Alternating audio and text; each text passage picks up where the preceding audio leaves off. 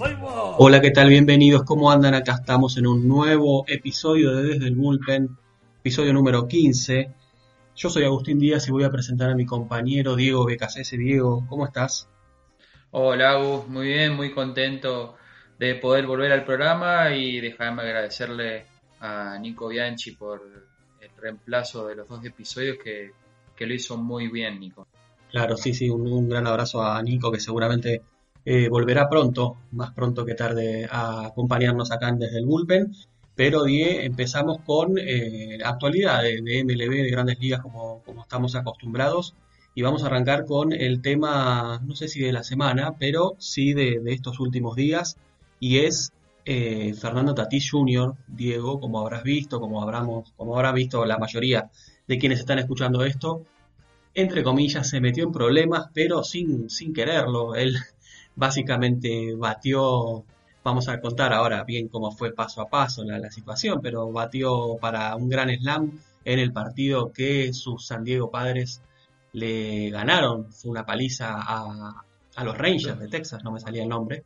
Eh, y bueno, se metió en medio de una polémica, eh, para, arrancar con esto y todo eh, lo que viene de la mano con las llamadas reglas no escritas del béisbol. Vamos a arrancar contando qué pasó, por si hay algún desprevenido. Eh, los, padres estaban ganando por amplia ventaja en el octavo inning, 10 a 3, una, diferencia bastante importante.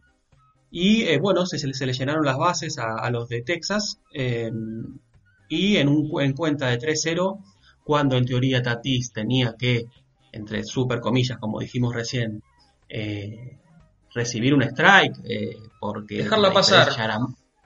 Claro, dejarla pasar porque la diferencia ya era mucha, porque, bueno, su equipo casi que tenía asegurada ya la victoria.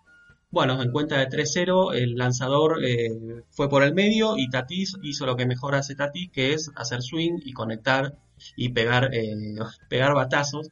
Y bueno, obviamente la sacó, la sacó, celebró y eh, después vino la, polémica con las declaraciones en conferencia de prensa. Pero antes de pasar a eso, a, te, abro el, diálogo a vos, Diego. Eh, contame qué, cómo viste toda esta situación y qué, pensás de, lo que pasó con Tati Junior.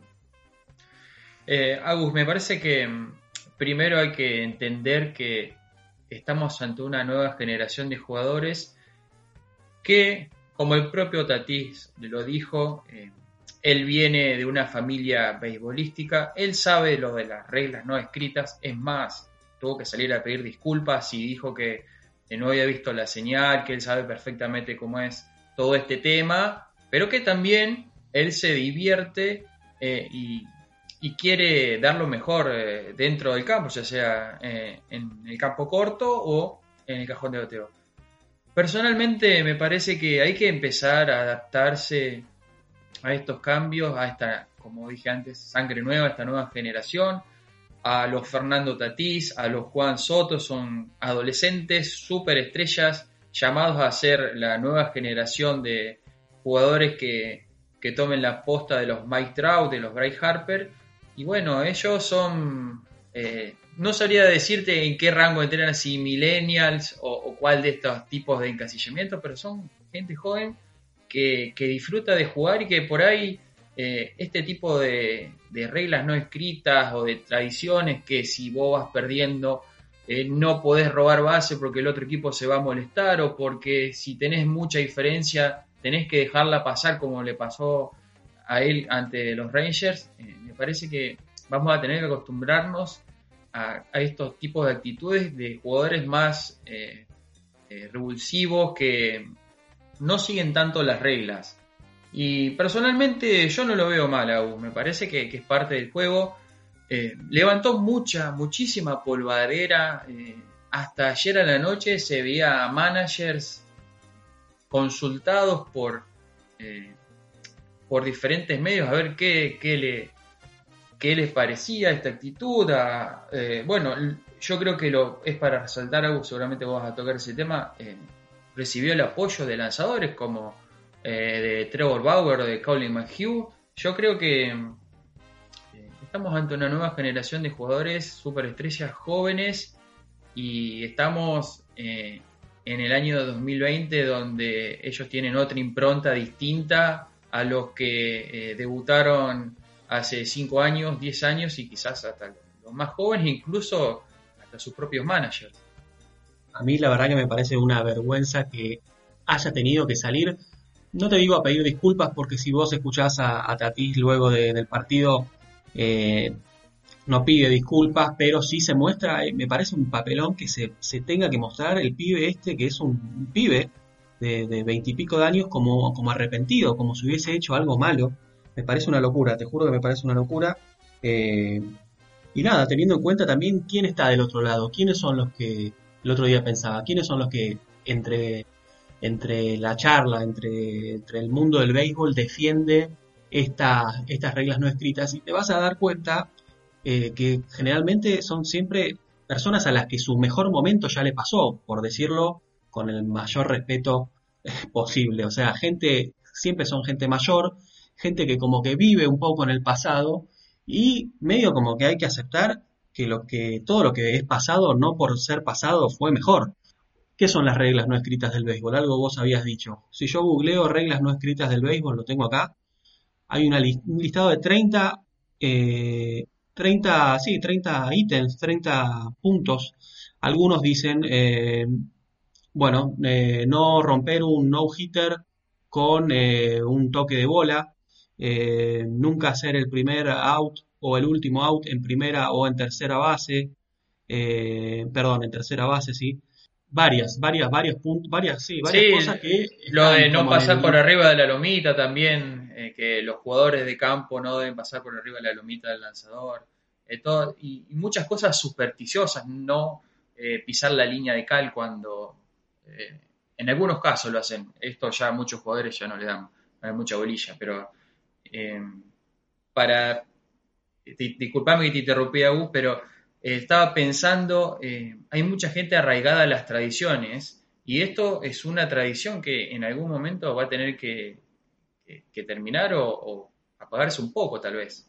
Exacto, sí, son son principios que, bueno, como el nombre lo dice, no están escritos en ningún lado, obviamente MLB, ni el béisbol mundial, ni nada, tiene estas reglas puestas en algún, en algún manual, en algún reglamento, son cosas que eh, fueron pasando de generación en generación y que algunas más, algunas menos, con el correr de los años quedan eh, de modé, quedan pasadas de tiempo, como esta, justamente este tema de Tatis, que por algo está en, los principales medios deportivos que, siguen el béisbol, porque es un pibe que está creciendo mucho, que está siendo muy importante para su equipo y para toda la liga, porque está con un estatus, eh, ocupando un rol de joven promesa con mucho, mucho para crecer. Y eh, enfrente tiene a un jardín capaz de dinosaurios que, porque el tipo eh, la sacó de home que es lo mejor que puede hacer qué mejor puede hacer un, jugador de béisbol que eh, en una situación con las bases llenas eh, conectar un jonrón y sumarle cuatro carreras a su equipo, la verdad que nada. Y la verdad que tener eh, que medio que, mostrarse arrepentido, me parece, me parece un papelón. Después de, después de la conferencia, después del partido, hablaron, hablaron todos, como siempre pasa, habló Tatis, habló su manager y habló Woodward, el, manager de, de los Rangers, y eh, los tres, sobre todo los managers, sin, sin tirarse de un lado ni, ni del otro completamente, sí dejaron ver sus opiniones de que eh, había estado mal lo que hizo Tatis, de que eh, la distancia en el score ya era muy, muy grande, que el, manager de, de, dijo que le pasó una seña de que tome el picheo, el strike, eh, viendo las imágenes del momento en el que, bueno, en el que Tatis luego conecta de Grand Slam, eh, se ve que, que, nunca mira, antes de ese picheo, nunca mira al banco. O sea, cuando estaba ya en cuenta de 3-0, nunca mira el dogout, digamos. O sea que si el manager o alguien de algún coach de banca le pasa una seña, eh, Tatis nunca lo vio porque no, directamente ni miró para ese lado. justo lo, lo vi en un video ayer. Y qué sé yo, a mí me parece bastante bastante malo, bastante, habla bastante bien, creo, del estado actual de, MLB, ¿no? Hace, hace poco veíamos algún estudio que tiraba que la media de espectadores de MLB eh, andaba por los 55, 57 años. Es, es, mucho, eso explica también un poco No quiere decir que todas las personas que vean MLB, eh, que anden por esas edades, piensen de esta manera, pero yo creo sin duda que esto deberá ser, espero, un, punto de inflexión, porque estos chicos están llegando para, para volver al béisbol un poco más atractivo para las generaciones más jóvenes y que pase esto cuando Tatis eh, le pagan para le pagan para, para, para, producir para su equipo, para hacer que su equipo, ayudar a, que su equipo gane, eh, la verdad que me parece, me parece un desastre. Sí, Agus, para cerrar el tema, dentro de todas las opiniones que se pudieron ver en estos, en estos días, ahora no recuerdo qué jugador retirado ni qué manager retirado, pero más o menos decía así la declaración que eh, el manager, su manager de, su equipo, siempre le decía que tenía suficientes carreras en el marcador cuando llegaba a las duchas y eh, había ganado el partido. ¿Qué quiere decir? uno nunca sabe lo que puede pasar, vos tenés que tratar de sacar la mayor diferencia, vos no sabés si al inning siguiente puede venir un descalabro. Y ya para cerrar, eh, uno de los managers que estuvo que se metió en, las opiniones creo que estuvo del lado de, Tatis, eh, Joe Girardi de los Phillies dijo ayer que no tiene problema eh, con, los, eh, con sus colegas, con, sus con los managers colegas que mantienen su pie en el pedal, quiere decir que mantienen a su equipo anotando carreras y ofensivamente activo, que él está bien con eso, no lo molesta y que él es fan de dejar a los jugadores jugar, que se diviertan, porque uno nunca sabe lo que puede pasar. Me parece una de las declaraciones más acertadas de todo lo que vi dando vuelta. Sí, Tatis, eh, bueno, está haciendo, más adelante vamos a entrar en, una, en, una sección más enfocada en los numeritos, pero está siendo sin dudas eh, de, los, de los más atractivos de, de todas grandes ligas. Eh, es líder en jonrones con 11, es líder en carreras empujadas con 28, es líder en bases totales con 71, es líder en bases robadas con 6, o sea, eh, la, la, está, la está rompiendo, la está descosiendo. Por favor, no, no, no le pongamos un freno antinatural eh, a, a, este, a este fenómeno. 21 eh, años tiene Tatis, increíble.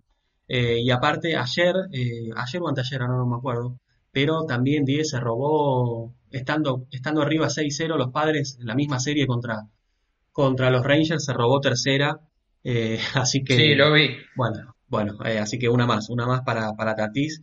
Nada, qué sé yo, eh, para mí creo que quedó claro la, la, opinión. La opinión de, de, de desde el bullpen, pongamos el ojo en cosas más importantes y dejemos, como, como era el eslogan de, de, MLB hasta esta, esta, temporada, let the kids play, eh, dejen a los chicos jugar.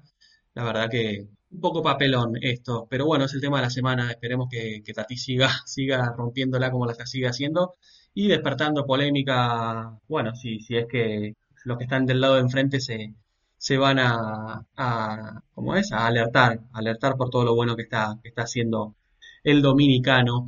Eh, pasando un poquito de tema, algo que fue tapa de, varios portales en, los últimos días, ahora pasó un poco la marea, pero sigue, eh, sigue vigente porque estos dos jugadores están apartados todavía de sus equipos. Hablamos de, los dos lanzadores de los Cleveland Indians, eh, Mike Clevinger y Zach Plisak, entre, bueno, sí, entre semana.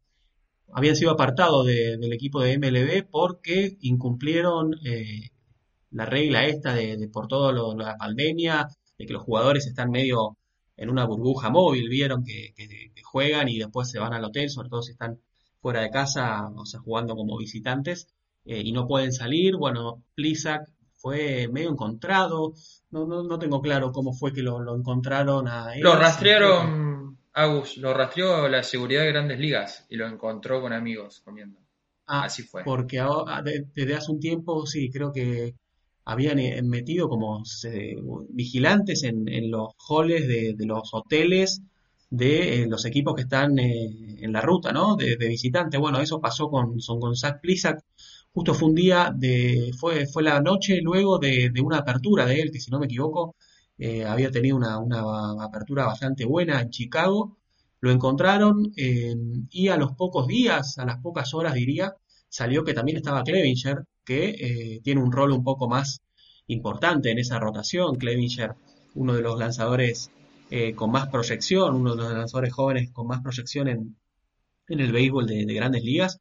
Y eh, bueno, fueron castigados. Se habló mucho de, que hubo reuniones internas del equipo con jugadores que se mostraban reticentes a que los reincorporen por haber puesto en peligro a, a, todos sus compañeros. Recordemos que los Indians tienen a, Carlos Carrasco, un, jugador, un, pitcher con alto riesgo, porque bueno, justamente hace poco dejó atrás una, leucemia, si no me equivoco había sido, y entra en juego también el tiempo de servicio, ¿no, Die? Porque los bajaron y si los tienen hasta dentro de un par de días eh, abajo, o sea, en el sitio alternativo de entrenamientos del equipo, le podrían llegar a retrasar la, agencia libre, sobre todo a Clevinger, ¿no? Sí, un detalle no menor que, eh, bueno, cuando vi el, el, tema de la reunión y cómo se separaron sus compañeros eh, ante el tema de, que iban a ser reincorporados el viernes y ellos,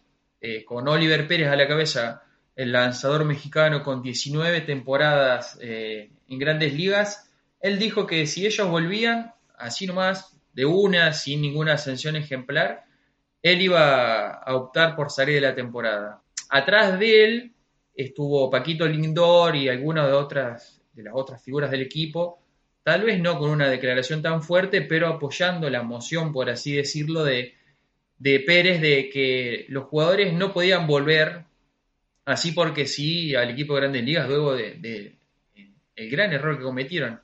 Y creo que Cleveland sabiamente le hizo caso a lo que pedían los, los propios compañeros de equipo de Plixax y Clevinger y puso de lado lo deportivo porque como vos bien decís, eh, Cleveland es una de las mejores rotaciones eh, de todas las grandes ligas, está peleando mano a mano eh, la división central de la Liga Americana con los mellizos de Minnesota y decidió dar una sanción ejemplar a estos dos lanzadores prescindiendo de sus brazos y, tal vez con, el problema que esto puede traer de que cuando, obviamente cuando están dos brazos tan buenos en la lomita, las posibilidades de ganar son más altas que tal vez con otros jugadores de reemplazo o, algún relevista eh, que salga eh, como abrido en el momento. Yo creo que, que Cleveland hizo lo correcto, Oliver Pérez hizo lo correcto y ya para cerrar el tema, lo de Plisak y Clevinger, la verdad que no tiene nombre lo que hicieron. Escaparse así como se escaparon es una falta de respeto a sus compañeros. Los pusieron en riesgo, más teniendo en cuenta todo lo que pasó con los Marlins, con los Cardinals. Y lo último que voy a decir, ya para terminar de embarrarla, por así decirlo, creo que fue Plisak que hizo una declaración en Instagram diciendo que eh, que ellos se reunieron con amigos, que sabían que los amigos eran sanos, que mantuvieron la distancia social, que se lavaron las manos, etcétera, etcétera, etcétera, como para tratar de justificar lo injustificable, porque ellos desde, un, desde el primer momento que se embarcaron en esta temporada, que decidieron jugar con esta pandemia, sabían bien claro cuáles eran las reglas, las normas y los protocolos. Y eso se lo pasaron por, por la basura para juntarse a cenar con unos amigos y abrir barajitas eh, de, tarjetitas, según lo que decía el informe. La verdad que lamentable. Lo último que voy a decir sobre el tema, se, se vio por ahí alguna intención en Twitter, algunos comentarios que podían llegar a, cambiar a Clevinger y hablaban de que Boston podría ser un buen socio. La verdad, no creo que Cleveland llegue a, tal extremo de, de cambiar a Mike Clevinger, pero bueno, uno nunca sabe cómo va a terminar esta novela. Sí, la, rotación de, Cleveland, eh, decías vos, es la segunda mejor en efectividad por detrás de, la de los Dodgers. Eh, tienen un 2,68 de, de, era. Así que veremos, sobre todo con esto de, de retrasarle la agencia libre, sería un castigo bastante fuerte. Espero que, aunque sea esa noche, les haya valido la pena a, estos dos muchachos, eh, porque la verdad que, están complicados. sobre todo porque como, como comentábamos, eh, nada, tienen que ganarse, tendrán que ganarse la, de nuevo la, confianza de sus compañeros que, parecen haberla perdido. Dando vuelta un poco la página, eh, hablemos un poquito de, cómo viene la temporada hasta ahora. un poco de, números. Eh, muchos, muchas sorpresas, muchas sorpresas. Eh, en cuanto a récords, bien, empecemos con eso. Los mejores récords de, de, MLB. Bueno, el mejor récord lo tiene alguien que nos sorprende, los Dodgers de Los Ángeles. Tienen 18 victorias y 7 derrotas al día de hoy, que estamos grabando esto y que subiremos esto miércoles 19 de agosto. Eh, y luego vienen con 16 victorias, 3 equipos que tampoco son tanta sorpresa. Se especulaba que puedan, que, iban a estar eh, peleando arriba. Son los Yankees, son los Minnesota Twins y los Oakland Athletics, que siempre con menos se la rebuscan. Es increíble, ya a esta altura no sorprende. 16 eh, victorias para, para, ellos y 8 derrotas. creo que los Yankees tenían una derrota menos o sea que estarían con, estaban con récord de 16-7 y eh, con una victoria menos los Cubs de Chicago que también pasaron por, por rachas muy buenas con récord de 15-7 y si miramos el otro, la mitad vacía del vaso, Pittsburgh Pirates son eh, los peores de, de MLB, 4-15 es su récord con porcentaje de victorias de 211 y alguien que sí sorprende un poco más si bien se sabía que el 2020 iba a ser un año de transición, porque bueno, se desprendieron de, de Mookie Betts de, David Price, eh, los Boston Red Sox, eh, un equipo tradicional que, que bueno, eh, uno a veces se deja llevar por los últimos años, pero los Red Sox tienen una historia de, bastantes derrotas. si bien en, sí, en la última década levantaron bastante con bueno su título, con, con ese anillo que, que quedó ahora hace unos años atrás, pero los, los, los de Boston tienen un récord de 6 y 18. Eh, después de Pittsburgh son eh, los segundos peores, 10, con un porcentaje de victorias de 250. No sé si en Boston se esperaban tanto este presente o si también lo, lo sorprendió por allá. ¿Qué te parece? Vamos por lo último a Boston. Primero y principal me parece que está pagando el costo de oportunidad de haber salido campeones de la Serie Mundial en 2018 y de ser relevantes años anteriores y de tener un ex general manager como Dave Dombrowski que eh, siempre priorizó traer talento con el costo de eh, hacer flaquear sus, sus granjas, sus prospectos. Entonces, eh, ah, y también Dombrowski dejó el equipo en una muy mala situación financiera con eh, renovaciones como la de Price, que ya no está, como la de Ovaldi, como la de Chris Sale, que luego que lo renovó nunca fue el mismo y ahora está operado por la Tommy John. Creo que Boston eh, está viviendo una temporada de, pesadilla para, para olvidar.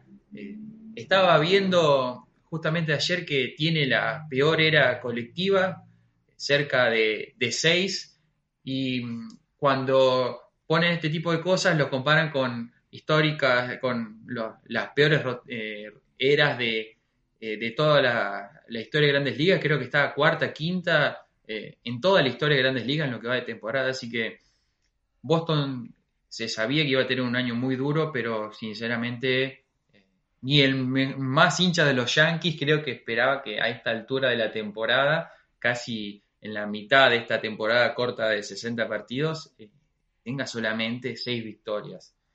Después, eh, los Pirates, me parece, no me sorprende porque eh, están en, reconstrucción desde hace un par de años, desde que dejaron, que cambiaron a McCutchen, a Gerrit Cole. Así que es una, franquicia que pasó veinte y pico de años sin llegar a postemporada y creo que si no hacen bien las cosas no van a pasar 20 años, pero la va a tener que remar bastante en los próximos años en una división central de la Liga Nacional que año tras año se va haciendo cada vez más fuerte y que tiene eh, siempre tres o cuatro equipos ahí eh, para, para, pelear. Después, en cuanto a los mejores récords, creo que los Caps están sorprendiendo a propios extraños.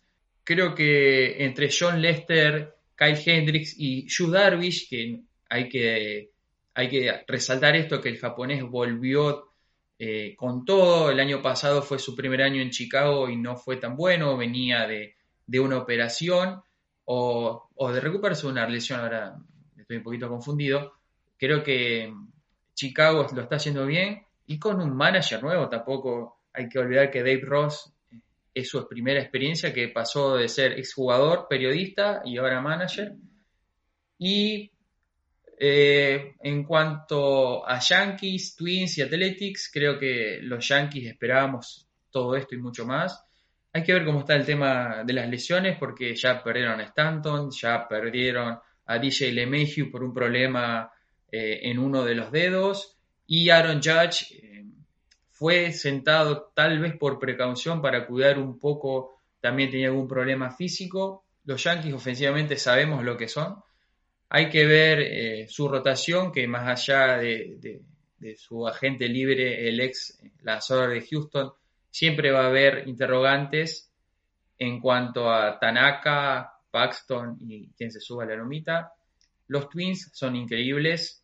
Creo que retomaron de donde lo dejaron el año pasado, con, una ofensiva eh, terrible, con Byron, Byron Buxton, Max Kepler, y, hay que resaltar que Josh Donaldson, su gran adquisición, hace ya un par de semanas que está lesionado por problemas físicos. Em, en cuanto a los Atléticos de Oakland, creo que no sorprende su récord. Como vos dijiste, se esperaba y siempre tiene un as bajo la manga, yo lo sigo mucho están teniendo la mejor o uno de los mejores bullpen de todas las grandes ligas. Perdieron dos partidos seguidos ayer y antes de ayer, pero eh, en general lo están haciendo muy bien. Me parece que lo, hay que lo que hay que resaltar de esta división y que los Atléticos lo aprovecharon muy bien es el muy mal comienzo de Houston, eh, los problemas que tienen con la rotación, que Verlander se cayó, los problemas de José Altuve, que fue bajado eh, al puesto número 7 del orden de bateo Así que los Atléticos en todo este caos de Houston, que era uno de los candidatos, o tal vez sigue siendo, porque yo creo que va a clasificar a postemporada, Houston uno de los candidatos a todo, empezó mal, empezó patinando, entonces eh, los Atléticos eh, sacaron provecho de eso. Y para finalizar, de los Dodgers, ¿qué podemos seguir? decir? Perdón, cuando llegó Mookie Betts, sabíamos que iban a ser aún más temibles y justamente ayer miraba los Power Rankings y decían que los Dodgers tienen el mejor récord de grandes ligas con un bullpen tremendo. Eh, con, y todo esto con Walker Bueller con un mal comienzo, con un era cerca de, los 5 puntos. Y con eh, Cody Bellinger, el MVP de la temporada pasada, empezando muy frío y recién ahora empezando a dar palos. Así que creo que los Dodgers tienen mucho, mucho para dar todavía, mucho para mejorar y hay que ver qué pasa cuando, cuando termine la, temporada regular. Sí, está claro que cualquier cosa que, quede corta de título mundial para los Dodgers eh, eh, será fracaso. Tiene que ser así, capaz que con un poco de, agarrarlo con pinzas por esta temporada atípica, pero lo hemos hablado en, en episodios anteriores, los Dodgers con, la incorporación de, de Betts, Price, bueno, no, no, no está este año, pero estará, eh, ya no tienen más excusas y cualquier cosa que no sea eh, conseguir el ansiado título que se está que se les escapó en los últimos años eh, tiene que ser un fracaso porque porque bueno por algo se, se, refuerzan tanto y tienen los, los bates y las alineaciones que, que uno ve lo, las alineaciones que, ponen en cancha y, no hay lugares flojos. Los Dodgers, eh, para sumar, son el equipo que más diferencia de carreras eh, tienen, con más 63, una locura. Anotaron 141 y les anotaron 78. Y lideran MLB por amplia diferencia, porque tienen 63 y el que le sigue es otro equipo que, lo, lo, decíamos recién, que es, tiene un arsenal ofensivo impresionante, que son los Twins, pero lo sigue recién con un más 39, o sea, eh, más de 20 y pico de, carreras de diferencia. Luego vienen los Yankees con un más 35 y los Oakland Athletics y los Cleveland Indians con un más 24 eh, en cuanto a diferencia de carreras. Si vemos un poco las rachas, a mí siempre me gusta ver, eh, cómo vienen los equipos, ¿no? Porque pasa mucho esto, como juegan tanto, eh, sobre todo, bueno, cuando tenemos temporadas normales de, 162 partidos, eh, me gusta ver las rachas para, para más o menos intentar descifrar eh, los ánimos o, cómo vienen de, envión. los equipos. Y por ejemplo, bueno, eh, vamos a ser repetitivos, pero los Dodgers vienen con siete victorias consecutivas. Houston, que había arrancado mal y con una rotación y un bullpen de, de muchos rookie, eh, levantó ahora, igual que Arizona, los d que habían arrancado también pésimo. Eh, ambos están con un acarreando seis triunfos consecutivos y Tampa está 9-1 en sus últimos 10 juegos. Así que el este de la americana también tiene a, unos Rays que se, esperaba mucho de ellos, luchando contra unos Yankees y contra una de las sorpresas que son los Baltimore Orioles, que no entraba en los planes de muchos la actualidad, la buena actualidad del equipo de Baltimore. Eh, y bueno, pareciera a propósito, pero justamente cerrando con, la americana, con el este de la americana, los Red Sox, que decíamos recién que están en ruinas, nueve derrotas seguidas, bien, nueve, nueve caídas consecutivas, y luego Detroit y Seattle, dos equipos que se podía llegar a pensar que, no, que no iban a ser de los mejores justamente, con siete caídas eh, en fila. Así que, bueno, eh, sin dudas eh, esto nos, permite un poquito ver cómo vienen los, cómo vienen, sí, los, equipos, ¿no? Sí, Agus. Me parece que hay que resaltar lo de Tampa, porque en el inicio, creo que era la primera semana o los primeros 10 partidos, los Reyes parecían bastante diezmados, bastante... Em, se veían bastante mal y todos empezamos a hablar o empezamos a leer comentarios que este, este año tal vez los Reyes no iban a ser lo que eran antes, que su mal comienzo tal vez podía influir en, al, que al final no podían llegar al comodín, que en teoría es lo que aspiran, y, como vos decís, lo que son las rachas de, los últimos 10 ganaron 9, y con un par de partidos que perdieron los Yankees se pusieron a un juego y medio de diferencia que tal vez eh, los Yankees al final de la temporada van a necesitar un esfuerzo extra para ganar la división si Tampa sigue, sigue a este ritmo. Sí, em, pensando más ahora en jugadores, Vamos a hablar un poquito de los que más se destacan. Em, una estadística que quedó medio antigua, pero que más o menos nos, sirve para, para entender eh, los momentos de los bateadores eh, justamente en la caja de bateo, es el promedio. Y eh, podemos decir que Charlie Blackmon de los Colorado Rockies, otro equipo que está pisando fuerte, un poco opacado tal vez por estar en la misma división que los Dodgers, quedan en segundo plano, pero Blackmon 10 está bateando 4.29, una locura total. Eh, más del 40% de, las ocasiones eh, termina conectando de hit, eh, impresionante. Y otro que lo sigue bien de cerca es uno de los jugadores, de mis jugadores preferidos, que me encanta ver.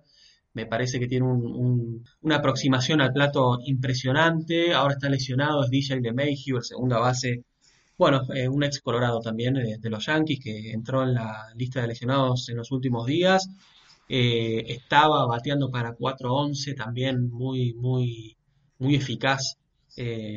me parece a mí un espectáculo ver, ver a estos dos cuando, cuando, tocan, cuando le tocan turnos, ¿no? Sí, creo que mm, lo que hay que resaltar es de LeMahieu pudo trasladar y sacarse la mochila del factor Corsfield a, sus estadísticas ofensivas, porque muchos dicen, y bueno, está comprobado también, tampoco no es una locura, que eh, batear en el Curfield, eh, usar ese estadio como local, desde estar con los Colorado Rockies, es un plus para un buen bateador, que los buenos bateadores se hacen muy buenos y los muy buenos tal vez eh, llegan a ser superestrellas, pero por la ayuda del Curfield. Y LeMahieu, creo que eh, su mudanza del Bronx le hizo muy bien. El año pasado ya tuvo una temporada espectacular y está en la que va de 2020. Hay que recordar que fue uno de los primeros casos que saltaron como positivo de COVID de los Yankees.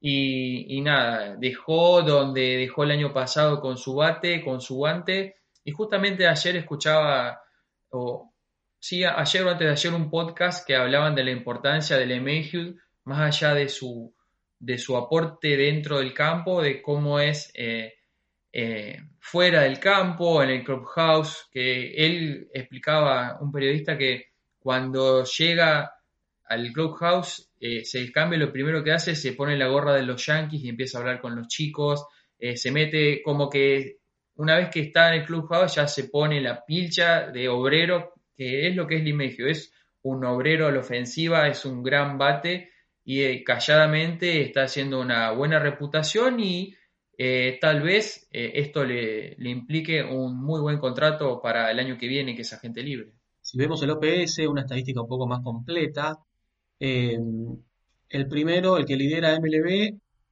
es Bryce Harper. Y me sorprende un poco y un poco no, y voy a explicar por qué.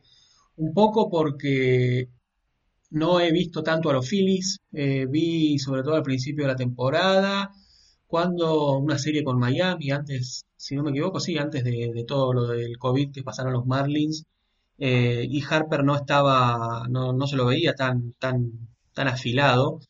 Y bueno, por otro lado no me sorprende porque sabemos quién es Bryce Harper, uno de los jugadores, eh, bueno, más reconocidos, uno de los prospectos que más hype ha tenido en su en sus días de, high school, eh, pre-draft, digamos, pre-MLB.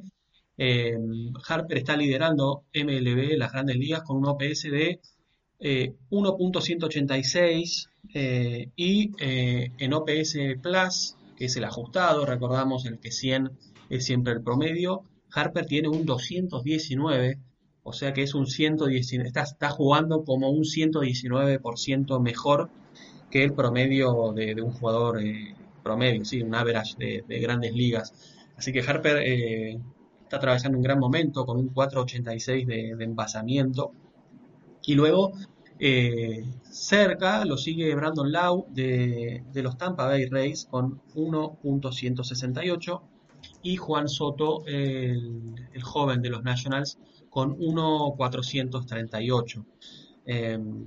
Algo habíamos dicho previo de los jonrones. Eh, Tatis es el líder con 11 eh, y también es líder en RBIs con 28 y bases robadas con 6. Y luego lo sigue Trout, un tal Mike Trout con, con 10. Eh, Aaron Judge, que ahora está en la lista de lesionados, y Mookie Betts y Anthony Santander de los Orioles con 9. Un comentario adicional de Betts, Mookie Betts es el actualmente el jugador con mayor Word eh, en MLB. Recordemos que Word es eh, victoria sobre el reemplazo, es una estadística avanzada eh, que intenta explicar con un número cuánto aporta un jugador en victorias comparándolo con un promedio de, un jugador de reemplazo, que sería algo así como un triple A listo para, bueno, para ocupar un rol eh, secundario en eh, un equipo de MLB. Así que para entender un poquito más, Die, eh, la carrera de jonrones, encontramos a alguien de los Orioles, ¿no? Como Santander, los Orioles, uno de los equipos que más ha sorprendido. Sí, Agus, la verdad que mm, estamos tan acostumbrados a ver a, Baltimore pelear el fondo de la división este de la Liga Americana que de golpe nos encontramos con eh, con un buen rendimiento, más allá que ahora perdieron un par de partidos, pero eh, creo que, Baltimore, quizás aprovechándose de esta temporada corta, es uno a priori en la mitad de temporada haciendo este, este balance, uno de los que eh, terminó bien parado y que está aprovechando sus oportunidades.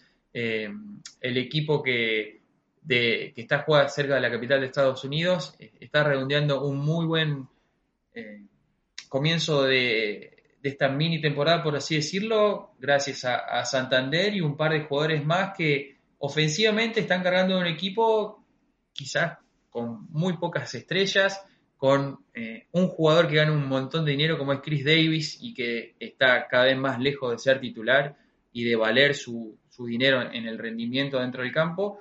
Déjame cerrar lo de Baltimore, que entre el mencionado, el venezolano Andy Santander, eh, Anthony Santander, mejor dicho, Renato Núñez, Hansel Alberto y Pedro Severino, entre los tres promedian eh, punto .307 con 19 honrons y 67 impulsadas.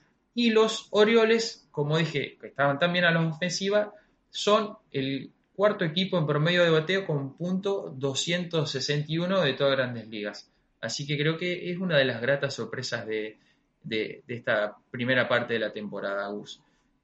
Impresionante, los Orioles estoy viendo, ahora están de capa caída, como decía mi querida abuela, porque de los últimos cinco perdieron cuatro, pero eh, eh, lo compensan un poco con su buen pasar, eh, en el, bueno, justamente en el pasado. Hace no mucho, la semana pasada, ganaron seis en fila, barrieron, es más, a los Washington Nationals de visitante, le ganaron la serie 3 a 0 y también eh, barrieron a los Phillies en Filadelfia, así que no, no es poca cosa. Eh, seguramente encontrarán un poco más su, su, su, rendimiento previo para, bueno, seguir sorprendiendo, ¿por qué no?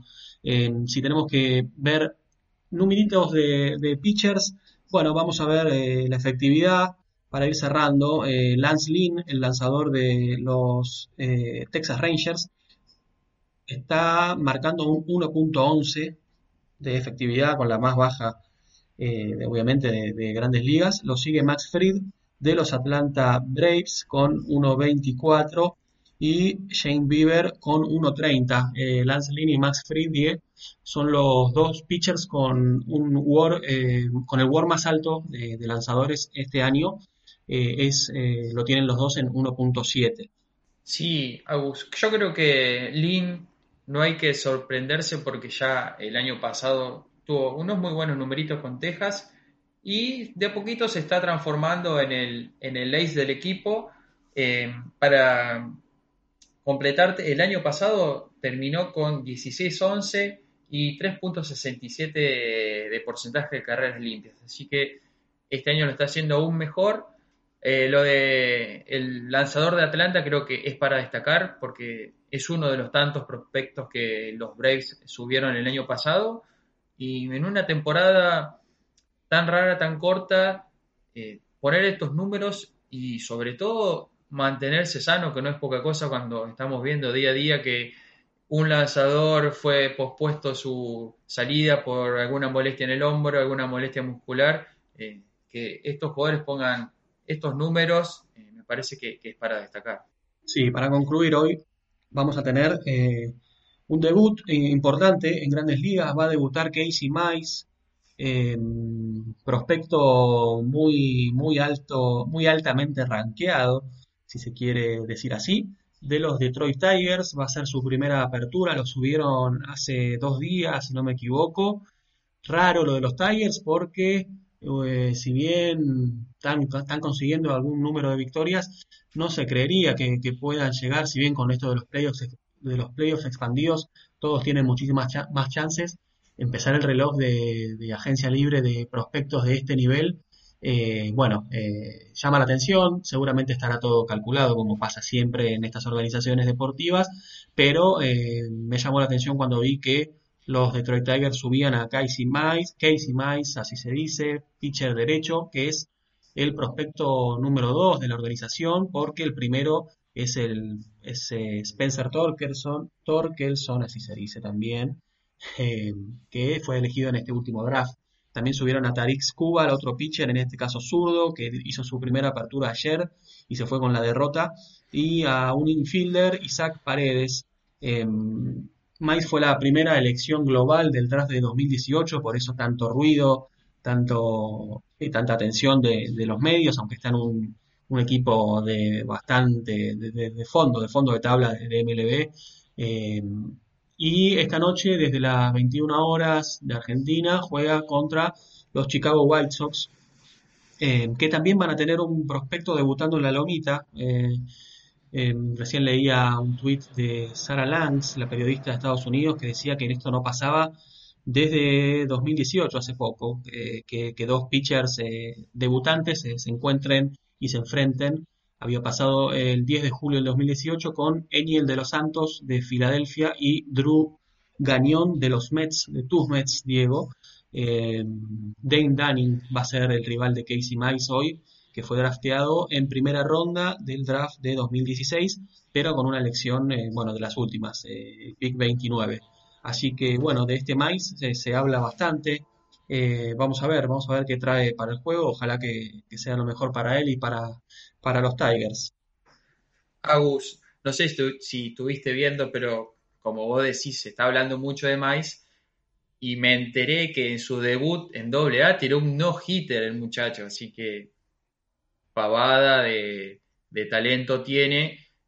Le toca un debut complicado porque los White Sox tienen muy buenos bates entre Moncada, Abreu, Jiménez y compañía, pero creo que, que, está más que capacitado para, hacer un buen trabajo y como bien dijiste, si Detroit lo subió es porque hicieron los cálculos y no va a influir nada en sus años de servicio.